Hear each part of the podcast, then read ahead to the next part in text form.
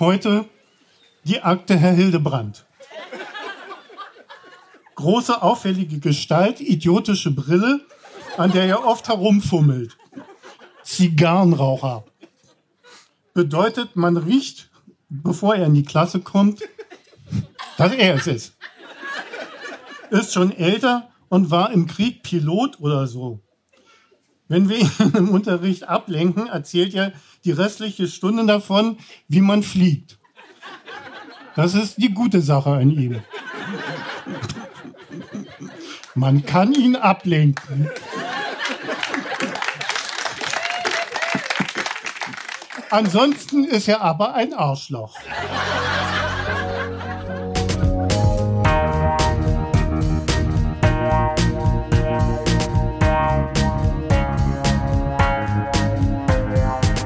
Texte von gestern. Erwachsene lesen Dinge, die sie als Kinder geschrieben haben.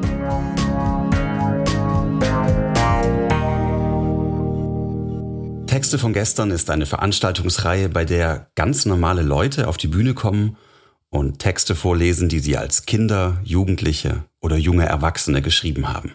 Das kann alles Mögliche sein. Tagebücher, Liebesbriefe, Schulaufsätze, Kurzgeschichten, Gedichte, Wunschzettel, To-Do-Listen, Fanfiction oder, oder, oder.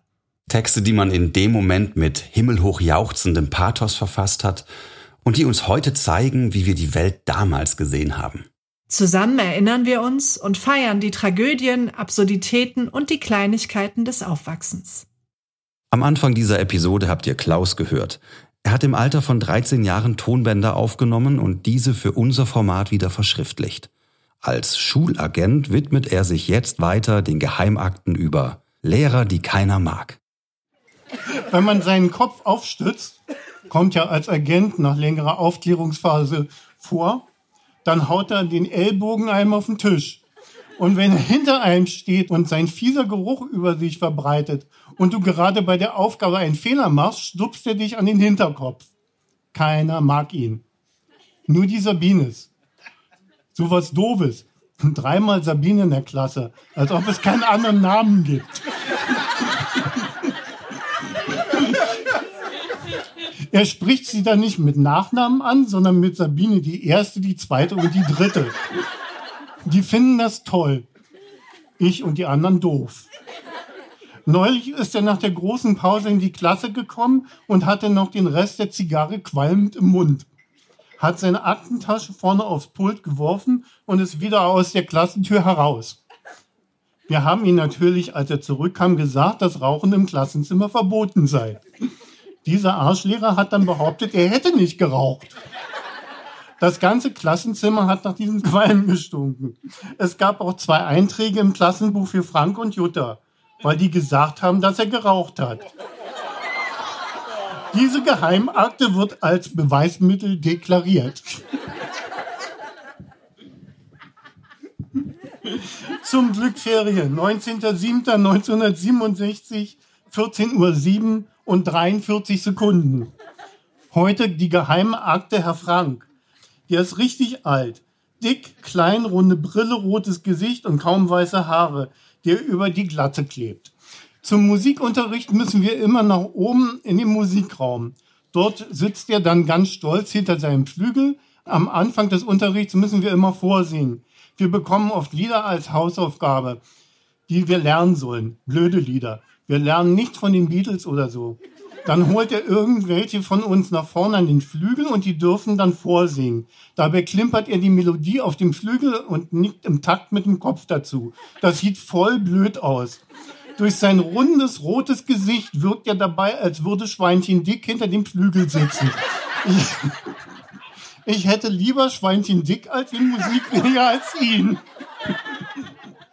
Naja, das Fiese an ihm ist, es geht ihm immer weniger um die Hausaufgaben, sondern er sucht Sänger für seinen Schulchor. Der ist aber auch nach der sechsten Stunde. Also singen die meisten nicht besonders gut. Ich habe bisher am schlechtesten gesungen. Also mit Absicht, damit ich nicht in den Chor komme und in der siebten Stunde Tralala habe. Dieses Arschlochschweinchen Dick, wie wir ihn nennen, hat mir dafür eine 6 gegeben, weil er meint, ich könne besser singen kann ich natürlich, doch nicht bei ihm. Mich bekommt ihr nicht. Das steht fest. Genauso wie ich nicht Doppelagent werde. Ich weiß, wo meine Seite ist.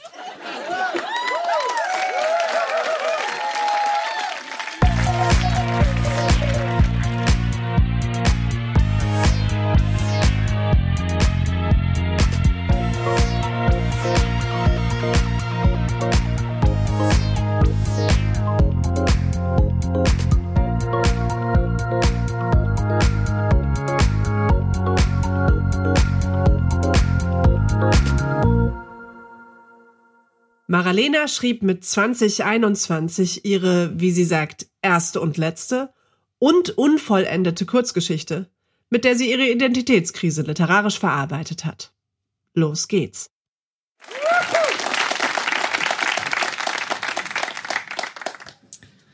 ...2009. Das Chamäleon wie Gunda Gaukelig sich an andere Personen, Situationen, Redensarten oder Atmosphären anpassen konnte, war unglaublich. Sie hatte diese Gabe seit dem Kindesalter und früh begonnen zu verstehen, welche Vorteile das birgen konnte, sich anzupassen. Die allgemeine Anerkennung war es, die sie genossen hatte. Sie verstand sich einfach mit alles und jedem. Im Jugendalter hatte sie dann erkannt, wie wichtig das allgemeine Ansehen der Gesellschaft und in ihrem sozialen Umfeld war. Gunda war schlau. Gunda war einfühlsam. Sie verwandelte sich nach und nach und ohne es zu merken in ein Chamäleon, das unterschiedlichste Farben und Positionen annehmen konnte und war perfekt getarnt. Sie verkehrte als junge Erwachsene zwischen anderen jungen Leuten mit reichen Eltern und unterhielt sich mit ihnen über Golf, die neueste Mode, Autos und die coolsten Clubs. Wenn sie tagsüber in der Uni war, war sie meistens mit den Alternativen zusammen. Sie zog dann ein weißes Leinenhemd an, das vorne tausende bunte Stickereien besaß, flocht sich Zöpfe und trug ihre Ledersandalen. Dann latschte sie mit den anderen über den Campus und unterhielt sich über die Umweltsünder dieser Erde und die vielen Kriege, die stattfanden und wie ungerecht alles war und wie böse und verschworen die ganze Menschheit. Zwischendurch meditierten sie gemeinsam, um den Schmerz der Welt ein wenig zu entfliehen. Am Wochenende arbeitete sie in einem Immobilienbüro und gab sich als erbarmungslose Geschäftsfrau. Sie glättete vorher ihre Haare mit einem Glätteisen, setzte ihre randlose Brille auf, bügelte ihre Kragenbluse und putzte noch einmal gründlich ihre schwarzen Lackschuhe, bevor sie ins Büro aufbrach. Nachts liebte sie es, ihr kurzes, mit Rüschen besetztes Kleid und die Absatzschuhe anzuziehen. Sie klebte sich falsche Wimpern an und ging in die heißesten Salsa-Clubs der Stadt, wo sie mit den Barkeepern flirtete, jedoch nie auf die nächtlichen Einladungen der gut gebauten Männer einging. Wenn sie in der Bibliothek war, traf sie den Bücherwurm Anton, der stets vor Ort war und ein Buch nach dem anderen verschlang. Sie unterhielt sich stundenlang mit ihm über Literatur und hatte dazu extra ihre dicke Nickelbrille ihrer Oma herausgekramt. Donnerstags nachmittags, wenn sie mit ihrem Babysitterkind unterwegs war, ging sie in die junge Müttergruppe, in der man sich über anstrengende Ehemänner und beste Wickelmethoden unterhielt. Dabei hielt jede Frau ihr Kleines auf dem Arm und war ganz entzückt. So wie Gunda strahlten sie über das ganze Gesicht und jede Frau fand ihr eigenes Zucker goldig. Beim Ballett reckte sie ihren Hals schwanengleich mit den anderen in die Höhe, strich vornehm über ihren Rüschenrock und ging synchron mit den anderen ins Plié. Aber eines Tages machte sie sich auf die Suche nach ihrer eigenen Identität. Sie hatte genug davon, immer und überall Zustimmung zu bekommen. Sie eckte nie irgendwo an und ihr wurden stets alle Möglichkeiten eröffnet, denn sie war Gunda und Gunda war bei allem und jedem beliebt.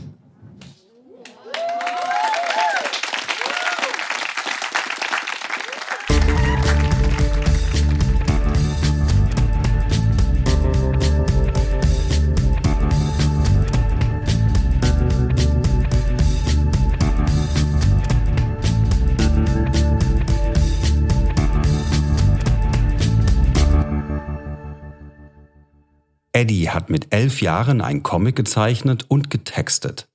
Was diesem zugrunde liegt, erfahrt ihr jetzt direkt vorab von ihm selbst. Ich muss elf Jahre alt gewesen sein. Da war damals gerade der Superman 2 mit äh, Christopher Reeve der im Kino gelaufen. Und, äh, ich der dir übrigens ein bisschen ähnlich sieht. Danke. Ja. der ist sein Geld wert. Was müssen wir noch wissen, um dein, um dein Comic zu verstehen? Ähm, ähm, ich lebte damals in einer Gegend, wo es kein Kino gab. Das nennt es das oberbayerische Hinterland hinter München. Das war ähm, 1980 ganz, ganz schlimm dort. Kam da auch einmal im Monat der Kinobus mit zwei Filmen, mittags für die Kinder und abends ab zwölf? Du bist ein Bruder, ja. Ja. und das Geile war. ja. Die große weite Welt zieht ein. Ja, krass, oder? Ich musste dieses Mikro tiefer machen, glaube ich. Ähm, wir müssen nichts weiter wissen? Eigentlich nicht. Die Geschichte erklärt sich von selber. Okay, dann wünsche ich euch viel Spaß mit Eddie von gestern.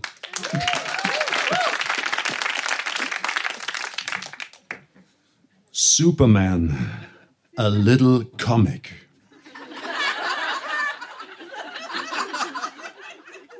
Was ist denn das? Aus dem Bords Bepper Speicher tönen SOS-Zeichen. Piep, piep, piep, piep, piep, piep, piep, piep, piep, piep. SOS. Sie sind so laut, dass sie bis zu Supermans Festung der Einsamkeit dringen. Piep, piep, piep, piep, piep, piep, piep. SOS, Hilfe. Superman macht sich sofort auf den Weg. Zisch! Wumm!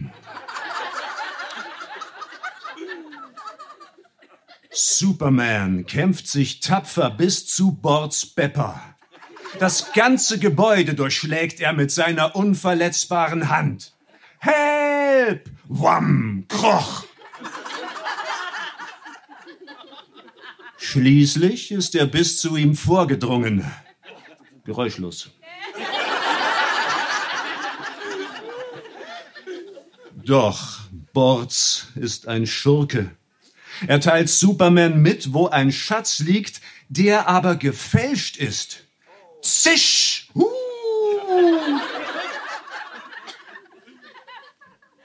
Doch zwischen Soupy und dem Schatz ist die gefährliche Plumps, Orvi und Totschlucht. Es geht aber eine kaputte Brücke darüber. Danger.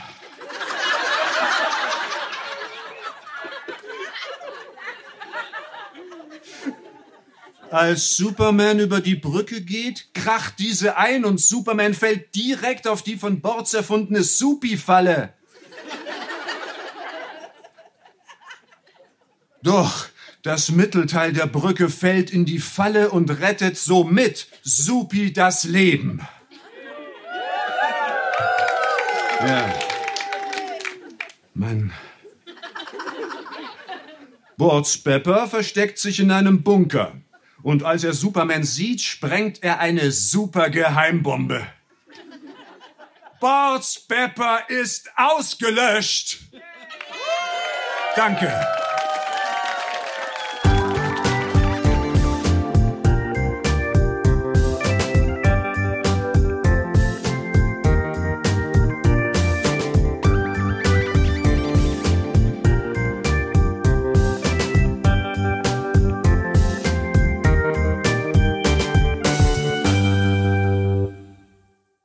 Josephine hat wahrscheinlich im Alter von neun Jahren eine Geistergeschichte geschrieben. Auf Schreibmaschine. Einen ersten Teil davon liest sie uns jetzt vor.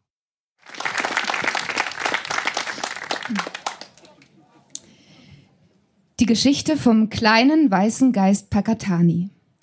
Es war einmal eine Geisterfamilie. Sie lebten im Himmel. Jeder Geist hatte seine eigene Wolke. Aber die allergrößte Wolke war zum Essen, Trinken und Spielen da. Alle Geister untereinander waren Freunde. Das Klo war überall dort, wo keine Wolken waren.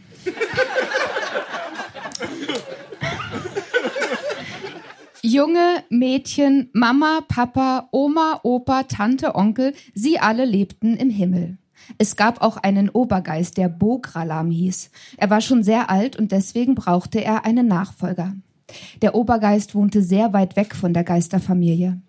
In der Geisterfamilie gab es einen, der Pakatani hieß. Er war der jüngste von allen, denn er war erst 99 Jahre alt. Die anderen Geister waren alle 10 bis 12 Jahre älter als er. Ab jetzt musste jedes vierte Jahr einer von den Geistern gezogen werden. Das ist so, als wenn man alle Kinder auf verschiedene Zettel schreibt und der, der auf dem Zettel draufsteht, den man sich nimmt, hat zum Beispiel gewonnen. Alle von den Geistern sind ziemlich aufgeregt, außer die Kinder, weil sie gar nicht aufgeschrieben werden. Das kommt daher, da die Kinder noch so klein sind. Wenn sie die Aufgabe nicht schaffen würden, würde es ihnen das Leben kosten und das wäre nicht schön. Es wird nur ein Name eines Kindgeistes aufgeschrieben, wenn der Geist sehr klug und nicht ängstlich ist. Dieses Jahr soll ausgelost werden. Das erste Mal war der Geist Neskulava an der Reihe. In der Nacht wurde er von einer unbekannten Stimme geweckt. Bei den erwachsenen Geistern ist es übrigens egal, ob sie klug oder dumm, ängstlich oder mutig sind. Jedenfalls sagte die Stimme, komm mit. Du musst jetzt die Prüfung bestehen. Sie wird sehr schwer sein. Du musst zwei Hinderniswege und eine Aufgabe überstehen. Du hast bei jeder Sache, die du machen musst, drei Chancen. Du darfst sie dir nicht vermasseln. Ich versuche es, sagte Neskulava und folgte dem unbekannten Geist. Ich heiße Lambo und noch was, ich bin der Helfer von Bogralam, dem Obergeist. Sie ging noch eine Weile, bis sie an ein riesengroßes Tor kamen. Lambo holte einen Schlüssel aus seinem Geisterumhang und schloss die Tür auf. Wir gehen jetzt zum ersten Hindernisweg, sagte Lambo. Sie kamen an einen sehr, sehr breiten Fluss. In dem Fluss schwammen Haie, Wale und nur ein einziger Delfin, der ihm helfen könnte. Neskulava hatte ein bisschen Angst vor Haien und Walen. Jedenfalls, er musste irgendwie über den Fluss. Vor ihm hing ein Seil, mit dem er rüberfliegen könnte. Dafür hatte er aber zu viel Angst trotzdem. Er musste rüber auf die andere Seite des Flusses. Ich versuche es einfach, sagte Neskulava. Und er nahm Anlauf und sprang auf das Seil zu. Er griff kurz daneben, nun flog er genau auf einen Tigerhai zu, der musste nur sein Maul aufreißen und schwupp, Neskulava war weg. Lambo ging betrübt davon.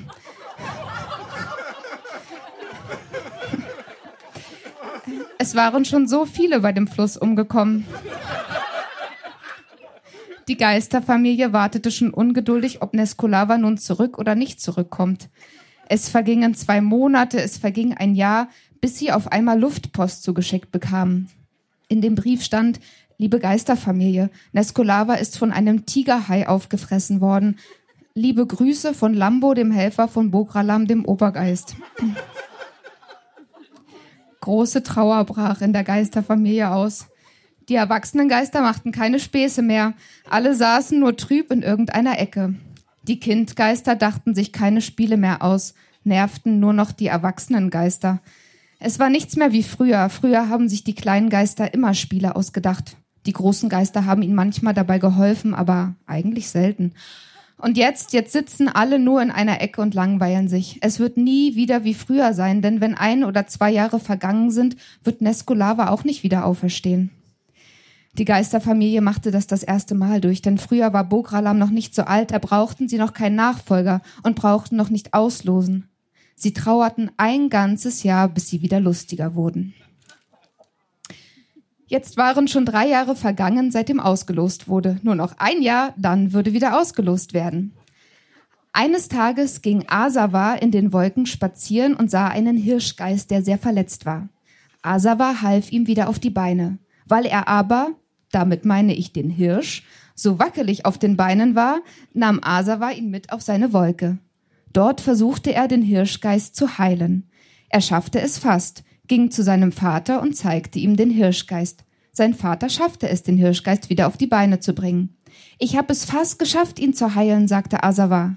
Du hast eine gute Tat vollbracht. Du kannst jetzt auch ausgelost werden. Willst du? Natürlich will ich, sagte Asawa. Es dauerte nicht mehr lange, bis die Auslosung stattfand. Ein bisschen Angst vor der Auslosung hatte Asawa aber doch. Zwar war er der Größte und Älteste, aber das heißt noch lange nicht, dass er auch der Mutigste ist. Ich meine natürlich, dass er der größte und älteste der Kindgeister ist. Dieses Mal durfte Pakatani einen Zettel aus dem Trug nehmen. Bitte zieh nicht mich, sagte Asawa. Aber Pakatani hatte ihm gar nicht zugehört. Er nahm sich einen Zettel und weil er nicht lesen konnte, gab er den Zettel seinem Vater. Sein Vater las laut und deutlich Lusawa, du kannst dein Glück versuchen vor. Lusawa war der jüngste von den erwachsenen Geistern. Ein ganz, ganz bisschen Angst hatte Lusawa vor der Prüfung, aber eigentlich war er sehr klug und auch mutig. Lusawa schlief sehr schlecht in dieser Nacht. Immer wieder kam ihm der Gedanke, von irgendeinem geweckt zu werden, und er wachte auf und schlief wieder ein und wachte wieder auf und schlief wieder ein. Das kam daher, da die ganze Geisterfamilie davon wusste, wenn man gezogen wird, wird man in der daraufliegenden Nacht von einer unbekannten Person geweckt, so wie es auch bei Nescolava gewesen war. Endlich schlief er wieder ein, aber leider konnte er nicht lange schlafen, denn bald wurde er von der unbekannten Stimme geweckt.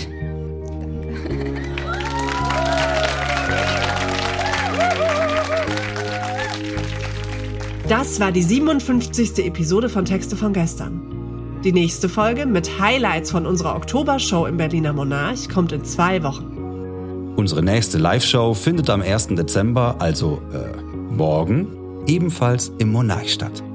Alle Infos zu unseren Veranstaltungen findet ihr auf unserer Facebook-Seite, bei Instagram oder auf textevongestern.de. Dort könnt ihr euch auch zum Vorlesen anmelden. Wir freuen uns auch über euer Feedback. Folgt uns auf Facebook oder Instagram.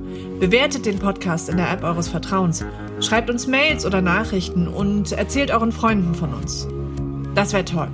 Produziert wurde dieser Podcast vom Lauscher Lounge Podcast Team im Hörspielstudio Kreuzberg. Die Musik ist von Tillmann Erhorn und das Artwork von Laura Trump vom Studio Schön Laut. Für die Veranstaltungen und die Kommunikation sind die tollen Kade Kokinos und Annabel Rüdemann verantwortlich. Moderiert von Marco Ammer Und Johanna Steiner. Wir danken unserem traumhaften Publikum und allen, die sich mit ihrem Text von gestern auf unsere Bühne getraut haben. Na dann, bis zum nächsten Mal.